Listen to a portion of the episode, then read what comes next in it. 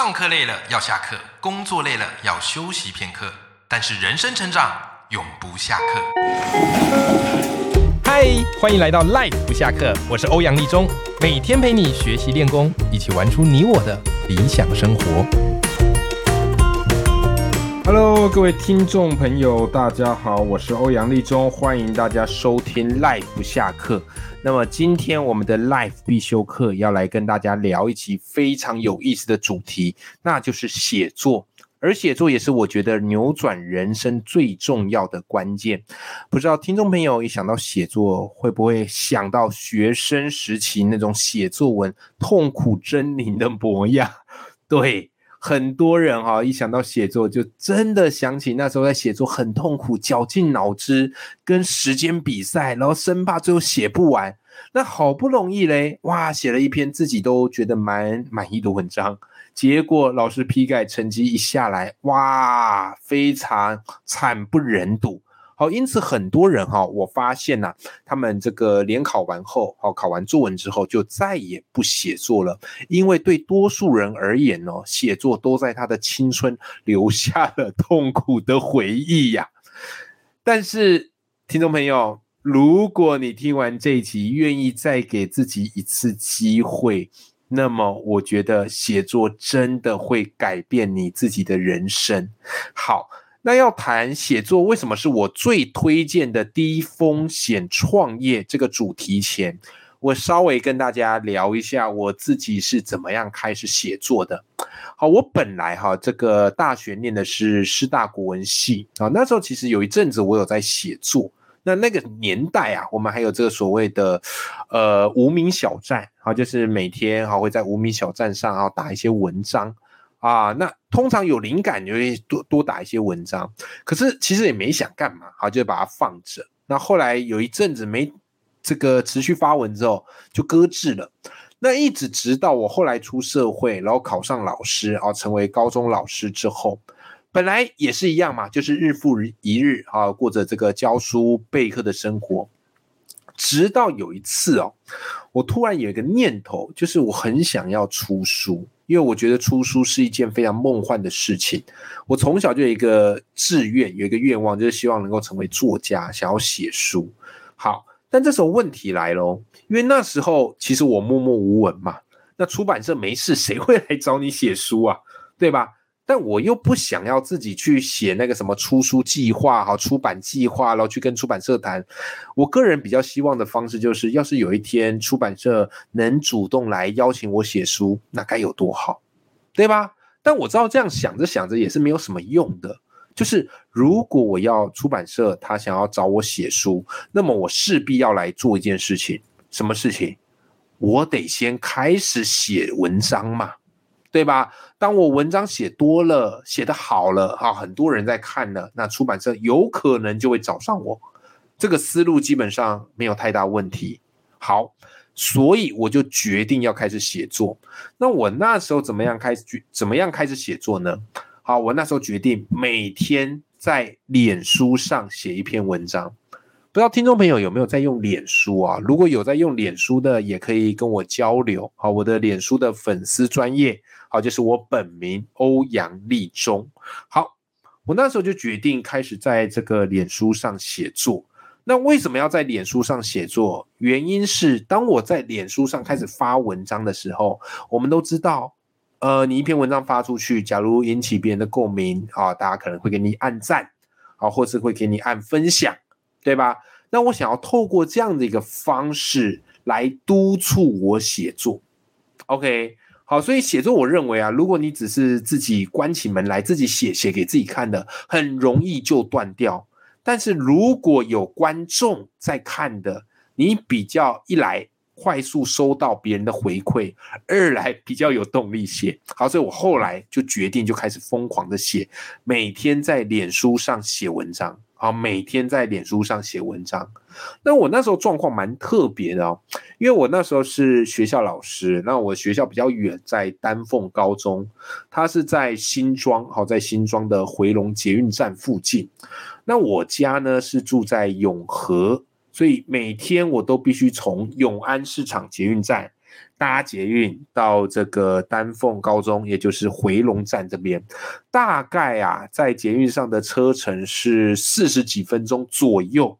好，那再加上走过去，可能我这样一趟的路程，好，车程加路程，大概总共一个小时，也就是我每天来回哦，就两个小时了。每天来回就花两个小时，但我觉得天哪！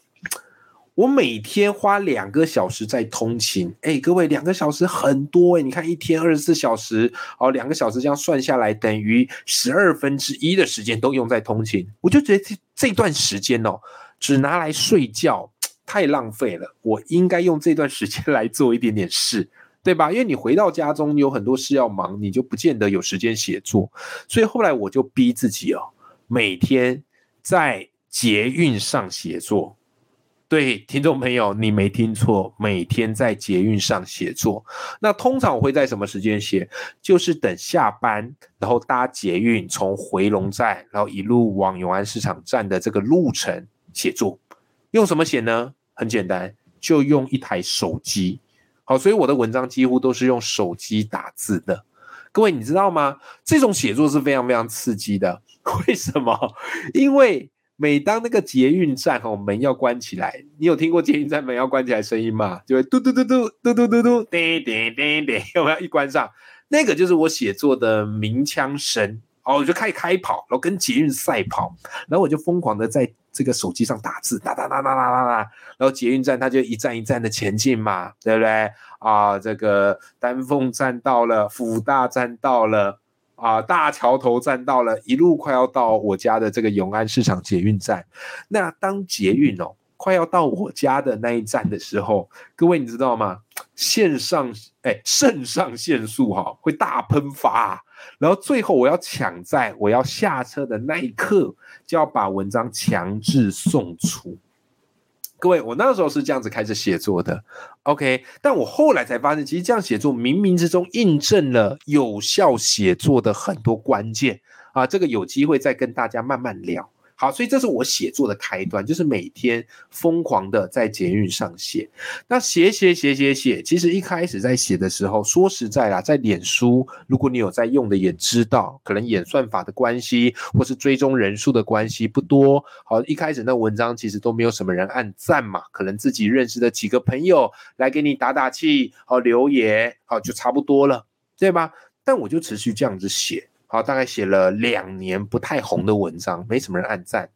直到后来我一篇文章爆红，好，那是我的一篇教学文。好，如果认识我的听众朋友，好，可能知道，好，那篇文章就是在跟孩子们，好，跟学生们谈为什么要学习，好，为什么要学习，好，我带他们玩了一个游戏，叫漂移的起跑线，好，让他们意识到说，哇，原来透过学习，我们才有机会可以去扭转自己的人生。好。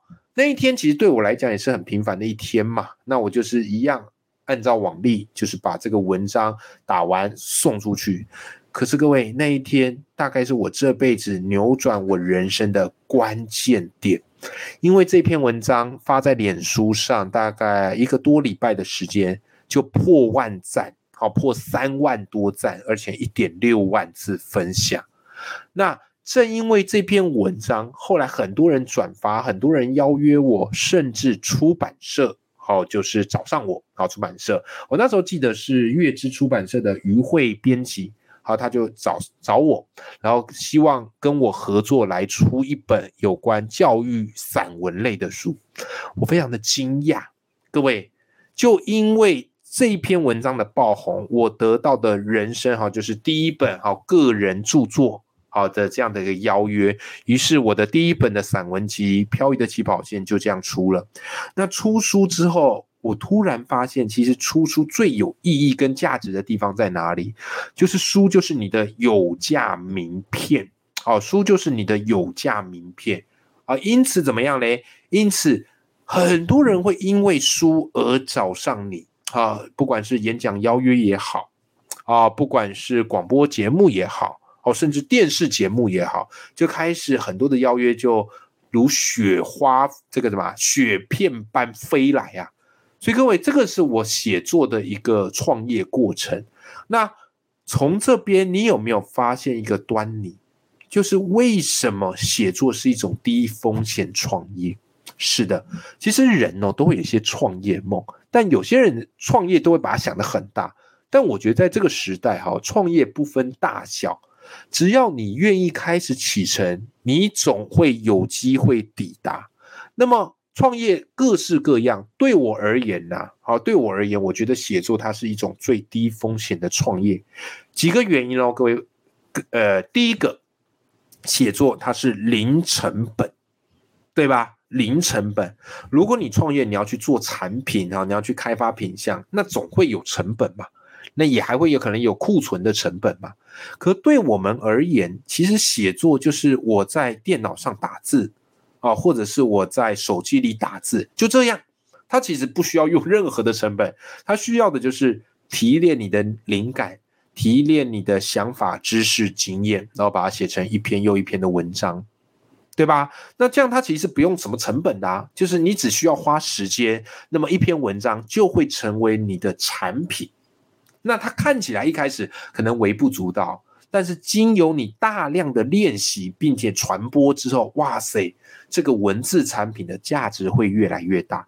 好，所以从低风险创业的角度来讲，第一个，写作是一种零成本的创业。好，那么第二个呢，我会跟大家推荐写作是低风险创业的第二个原因是，写作它是可以累积的，它不是一次性的。哦，所谓一次性的是，好，你接了一场演讲，啊，那你人一定要去在现场，好，讲完这场演讲，OK，然后得到终点费，这个叫做一次性的，就是你有讲才会有得，OK。但是写作呢，听众朋友，写作它是可以不断持续累积的，你写完这篇文章。然后你更有经验了，你再写下一篇文章，再写下一篇文章，这些文章累积起来，它会成为你的一个品牌声量跟品牌价值，对吧？你在这个领域写久了之后，哇哦，大家哦，假设啊，你专门写行销类的文章，写久了，诶，大家一查，哦，或是一想到行销就想到你，恭喜。那么你就怎么样嘞？你就成功的在读者的心目中建立你的专家形象。好，那当然有些听众朋友就会说：“哎，可是欧阳老师啊，这个我写的东西啊，我都觉得小咖，就我只是个小咖，我写这种东西没人看呐。又或者是这个大咖看的会觉得我什么咖啊也来写这个东西，对吧？但事实上，我都常常会告诉你，不要去管别人怎么想。为什么？你是小咖没有关系啊，你所写的这些知识，你所写的这些经验，其实对于小小小小咖是很有帮助的。我们写作，我们不是为了写给大咖看，对吧？听众朋友，这个考试阶段已经结束了，我们已经不需要写文章给阅卷委员来看了，我们可以轻松写我们自己真正想写的东西，给真正懂我们的人，或是给很渴望知道这个领域的读者朋友看。所以你的一篇一篇的文章就是你最好的专业资产，它是可以累积的。好，再来，写作为什么是低风险的创业呢？第三个原因是因为你的文字是可以不断的做形式转换的。这里特别重要哦，听众朋友们，这里特别重要，这个是写作的一个关键。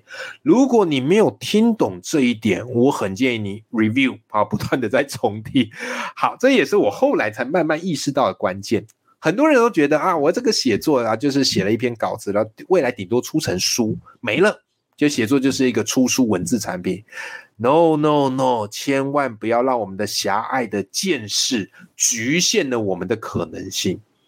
你想想哦，我今天把我的一个专业知识，我给它写成一篇文章，然后我发在网络上，是不是在网络上它会发酵，因此会吸引很多的读者，同时强化我的品牌形象？